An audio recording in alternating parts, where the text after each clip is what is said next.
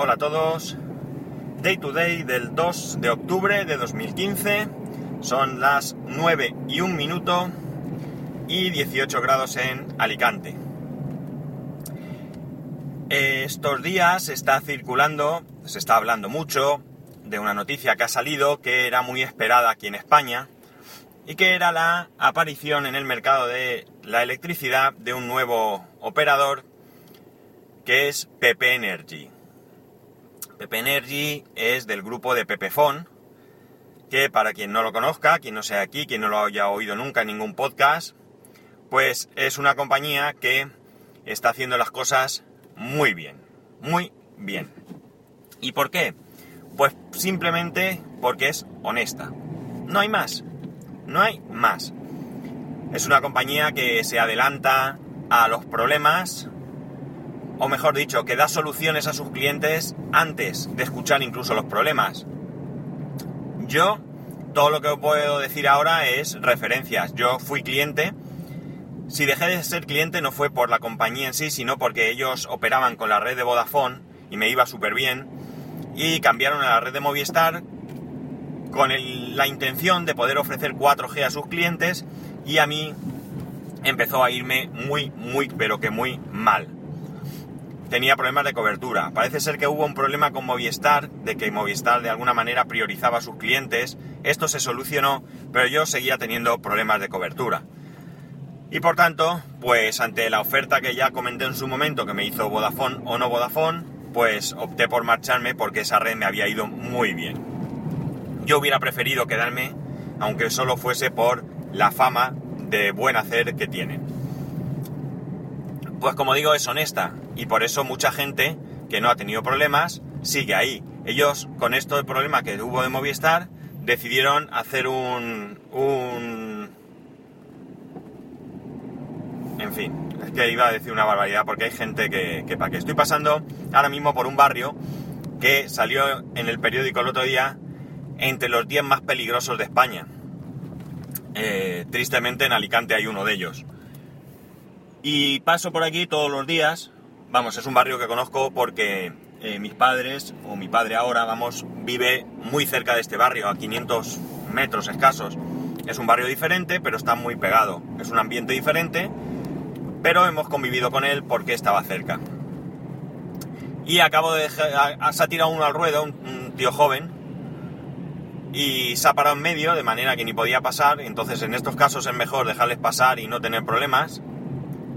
Y le dejo pasar y encima eh, pasa muy muy despacio. Venía deprisa, ¿eh? lo he visto yo venir, venía a una velocidad de andando buena.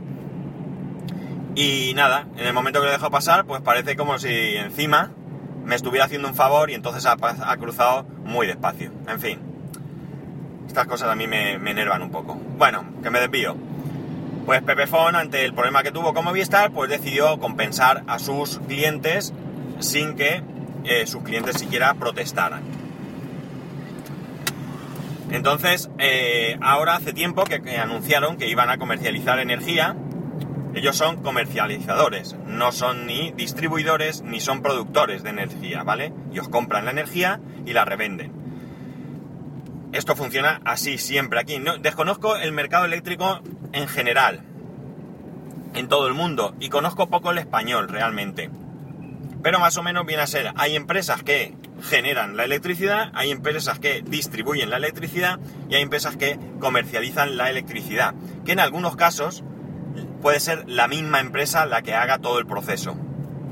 Es igual que las compañías de móvil. Hay compañías que tienen las antenas, que tienen la red, y luego hay compañías que comercializan esa red, que pueden ser la misma o pueden ser otras, como es el caso de Pepefon, que no tiene red propia, sino que alquila a, en este caso, Movistar. Bueno, ¿qué, ocurre? ¿Por qué tanta ansiedad con, con PP, Energy? Pues la ansiedad viene precisamente porque se le considera una compañía eh, honesta y una compañía clara, una compañía que resuelve tus problemas. Económicamente, económicamente, y debido a cómo está el mercado, que está en España tremendamente controlado, no van a tener eh, precios que les distingan de los demás. Puede ser, puede ser que sean ligeramente más baratos, pero esto siempre va a ser en el consumo. El problema es que aquí en España, insisto en que hablo de España porque desconozco el mercado en otros países, cuando nosotros miramos la factura de la luz, que además es una factura mmm, bastante críptica en general, pese a que insisten en que en que en que está explicada, en que la factura clara, no sé qué, no sé cuánto, todo mentira.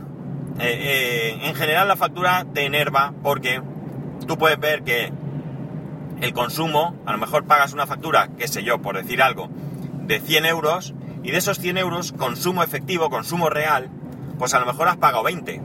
El resto son impuestos, eh, cánones, eh, ¿cómo llamaba aquello? No sé, una cosa, tarifa...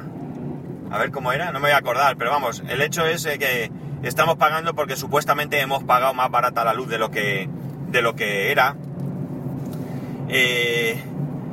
Mm, alquiler de contador, etcétera, etcétera. Con lo cual, claro, donde realmente puedes obtener un descuento es en el consumo, que es el menor de tus problemas.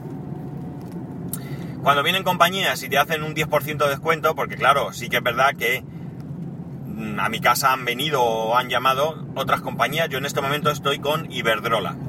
Pues a mí me ha llamado otras compañías en las que intentaban que me pasara a ellos, pero claro, te hacen un 10% de descuento sobre el consumo, con lo cual a lo mejor te van a descontar uno o dos euros como mucho. De hecho, alguno ha sido honesto y me ha dicho, mira, no te merece la pena porque no vas a sacar nada. Porque a lo mejor resulta que en otro punto pues te clavan, no lo sé. Pero para que te diga esto, el que le interesa venderte, pues imagínate.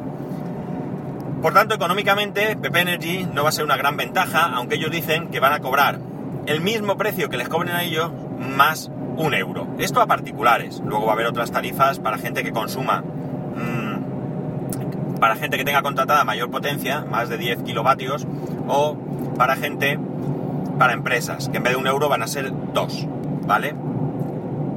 Llega hasta tal punto la claridad y honestidad de esta empresa que cuando tú vas a darte de alta, creo que es, tú tienes que elegir desde qué compañía das el salto, igual que haces con la telefonía móvil. Y hay una compañía que yo no conocía, que se llama, a ver, o la... o la luz, o algo así. Yo no la conocía. Y ellos te ponen un mensaje diciéndote, animándote a que no cambies de compañía de o luz, o como sea que se llame, si no se llama así, pues me corregís, porque dicen que es una compañía que está haciendo las cosas bien, que es honesta también, como ellos, que realmente viven de la eh, comercialización de la energía y que ellos, Pepefon, no es su negocio, realmente su negocio es la telefonía móvil, que por eso pueden hacerlo de la energía y que si lo hacen es simplemente por un tema de eh, favorecer a los consumidores y que por tanto, pues que ellos estarán encantados de que te vayas a PP Energy, pero que no es necesario que te cambies porque además también, al igual que ellos, tienen energía verde. Entonces, como veis, esto dice mucho en su favor. A priori no tienen ningún tipo de relación con esta otra compañía, pero ellos son capaces de, eh, de animarte a no cambiar de compañía cuando la compañía a la que tú perteneces lo está haciendo bien. Por lo tanto, chapo. Lo único malo, de momento, solamente pueden ser clientes de Pepe Energy aquellos que son clientes de Pepefone. Yo ya, como os he dicho, me fui y no fue por descontento en cuanto a la compañía, sino en cuanto a la red de Movistar. Que sé que va bien a mucha gente y sé todo eso, no tengo que... Pero a mí no me iba bien. Y como no me iba bien, pues tuve que cambiar. Nunca hubiera cambiado de Pepefone si, eh, si la red me hubiese ido bien. Me da igual que fuera Vodafone, Movistar o quien fuese. Hablando de electricidad, fijaos si está mal el asunto, que he estado echando un vistazo a mi consumo. Como digo, tú miras la factura, era una pena, es una pena porque no tenía ninguna factura a mano y la hubiera podido comentar con ella presente. Pero para que veáis el tema de cuánta de esa factura son impuestos, cánones, eh, peajes y no sé cuántas historias más, Resulta que yo he mirado mis facturas en invierno, mi casa es una casa que es cálida y por tanto en invierno no necesita eh, enchufar ningún tipo de calefacción. Para no mentir, la única calefacción que ponemos son esos pequeños calefactores de, aire, chiquitines, que se suelen poner en el cuarto de baño cuando, cuando vas a ducharte. Más que nada porque cuando sales de la ducha pues hace, hace algo de frío. Pero ya salimos del cuarto de baño sin ningún tipo de calefacción. Nada, nada de nada. Os puedo asegurar que no tengo absolutamente ningún calefactor de ningún tipo, ni eléctrico, ni de gas, ni nada, nada, ninguno. De hecho, sí que es cierto que tengo dos, dos de radiadores de aceite de estos eléctricos, pero los tengo en un trastero desde hace mucho tiempo. Pues bien, como ventaja, no necesito calefacción, pero como desventaja, necesitamos aire acondicionado. En verano hace muchísimo calor en mi casa y nosotros ponemos el aire acondicionado el 1 de julio y lo apagamos el 31 de agosto. Básicamente es lo que hacemos. Evidentemente, cuando no estamos en casa lo apagamos y demás. Pues bien, yo he estado mirando y mis facturas de electricidad en abril, aquí se paga cada dos meses, o yo al menos pago cada dos meses, en abril y en febrero vienen a estar sobre los 100, 115 euros. Eh, facturas de luz, que bien es cierto que tendríamos que tener en cuenta que aumenta el consumo eh, en invierno porque los días son más cortos y por tanto encendemos más luces. Mi casa toda, excepto los dos baños, toda la casa tiene eh, bombillas de bajo consumo y no somos de los que tienen todas las luces encendidas. De hecho, solemos estar en el salón con dos lámparas, de una de pie y otra de, de sobremesa o no sé cómo llamarla, con dos bombillas de bajo consumo y con eso tenemos más que suficiente. No vivimos en la penumbra, no os imaginéis que somos ratas, pero tenemos dos buenas bombillas de bajo consumo que iluminan bien y por tanto eh, podemos perfectamente estar a gusto y sin carencia de luz. Bien, pues la factura que nos llegó después eh, que contabiliza junio, que no teníamos aire acondicionado puesto, y julio, que ya lo teníamos puesto y bastante, ha subido a 134 euros. Como veis, la diferencia de consumo no es brutal. Puede ser significativa, pero no es brutal. No hemos pasado de pagar 100 euros a pagar 200 ni nada de eso. O sea que lo que es el consumo en sí, pues tampoco es algo que, que sea exagerado. ¿Qué me gustaría a mí? Pues a mí lo que me gustaría es que toda esta mm, incomprensible mm, tarifa desapareciese y que me cobrasen por el costo real del consumo. Es decir, una compañía debe ser capaz de calcular el costo por kilovatio de su electricidad. Costo real. Es decir, desde que el chorro de agua sale en la presa hasta que el kilovatio llega a tu contador. Esto debía ser calculado correctamente teniendo en cuenta pues todo lo que es el proceso de creación, todo lo que es eh, la distribución, personal necesario para el mantenimiento de todo esto, desde el, desde, desde el técnico que repara el cable hasta el administrativo que, que, que hace las nóminas de los empleados. Eh, pues todo esto, las comisiones que podrían cobrar los vendedores, todo esto debería de estar incluido en el kilovatio.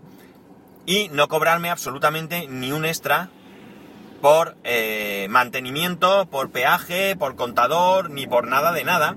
Es decir, ¿y el kilovatio qué pasa? Que pasará de costar, por decir algo que es, es algo que he visto por ahí, pero no sé si realmente es este precio. 10 céntimos a costar 50 céntimos. Muy bien, que a mí el kilovatio me cueste a 50 céntimos y ya seré yo el que se encargue de consumir más o tratar de consumir menos por las maneras que me sean posibles, ya sea pues no encendiendo las luces, no poniendo, eh, poniendo bombillas de bajo consumo, bombillas LED o lo que sea que me, que me pueda ser más beneficioso. Pero no, ellos ya se garantizan un alto eh, cobro en tu factura y después ya te eh, cobran lo que sea por el kilovatio, que es una vergüenza. ellos en la factura te ponen un gráfico de que todos son impuestos, no es todo real, para mí no es real eso, pero bueno, no voy a entrar a discutir la factura porque es lo que tenemos. El mercado debía estar totalmente liberalizado, con un pequeño control. ¿Qué control debería ser ese? Pues mirar, yo estaría de acuerdo que la electricidad pues no pudiese tener un costo máximo en porcentaje. Por ejemplo, pues no le puedes cargar más de un 30% de beneficio. Por ejemplo, ¿eh? esto es un ejemplo que ni me lo he pensado, lo he dicho ahora al, al tuntum. Y al mismo tiempo tampoco me importaría que existiesen tarifas sociales, unas tarifas más baratas, mucho más baratas incluso, para aquellas personas que en algún momento de su vida se encontrasen en el paro, o por ejemplo, que se encontrasen en. que fuesen pues, gente con una situación desfavorecida. No tendría ningún problema, porque de hecho ya existen subvenciones. De hecho, supuestamente las compañías ya nos están devolviendo dinero. En las facturas hemos podido ver que nos devuelven dinero, porque parece ser que a día de hoy todavía nos deben a los españoles la cantidad, friolera cantidad de 3.600 millones de euros y que esto está denunciado en Europa porque mucho de esto viene por subvenciones que da el gobierno. Y yo no quiero que se den subvenciones. Yo soy bastante anti subvenciones en general, en general. Hay casos particulares en los que se pueden dar, pero en general soy anti subvenciones. Eh, por lo menos así indiscriminadas. Que se den subvenciones a la investigación científica, eh, o, a cosas culturales, pues puede no importarme. Depende de muchas cosas también, ¿eh? Pero eh, eso no lo vería mal. Pero desde luego, así a compañías eléctricas y todo esto, para nada, para nada. Es decir, ya pagaré yo, que me pongan el precio. Ya pagaré yo lo que tenga que pagar, o lo que pueda pagar, o lo que trataré de ahorrar. Pero de esta manera todos y cada uno de nosotros estamos pagando algo que a lo mejor se benefician unos sí, otros no, y a mí ya digo que no me parece... Bueno, los que sí que se benefician sin ninguna duda son las compañías eléctricas, vamos, ahí no lo dudéis. Pero los ciudadanos no estoy tan seguro de que estemos obteniendo un beneficio real. Todo lo contrario, sino creo que más bien un perjuicio. Pero el kit de la cuestión es que si miramos cuántos ministros de los últimos 30 años en España han acabado trabajando en compañías eléctricas, veréis que hay más de 10 seguramente de ellos que están trabajando en alguna compañía eléctrica. Entonces esto, como poco, huele muy, muy, muy mal. Como digo, esta es... Vaya, perdonadme un segundo que me llama el pesado de todos los días. Vamos a ver si puedo parar. Bueno, se me ha ido el hilo porque me han llamado. En fin, que esta es mi opinión. Que si estáis de acuerdo, vaya, sabía que me llamaban. Pues nada, lo que decía, que no me dejan vivir, que que esa es mi opinión, que si opináis igual o no opináis o queréis decirme algo, ya sabéis que por correo electrónico spascual.es o por eh, Twitter o Telegram eh, arroba spascual. Eh, por cierto, no sé cómo va a estar el tema de grabar los podcasts la semana que viene, porque me voy a Barcelona a hacer un curso que me manda la empresa y no sé cómo voy a tener la historia de él, eh,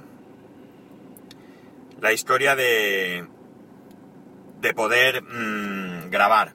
Entonces, no sé, os advertiré seguramente por Twitter y por el canal de Telegram, para los que os habéis apuntado, creo que ya somos 26 y, os diré cómo, va la cosa. Si, si, no aparece el capítulo, pues sabéis, sabréis que algo pasa. Y si aparece, pues ahí está. Pues nada, un saludo y ya nos escucharemos.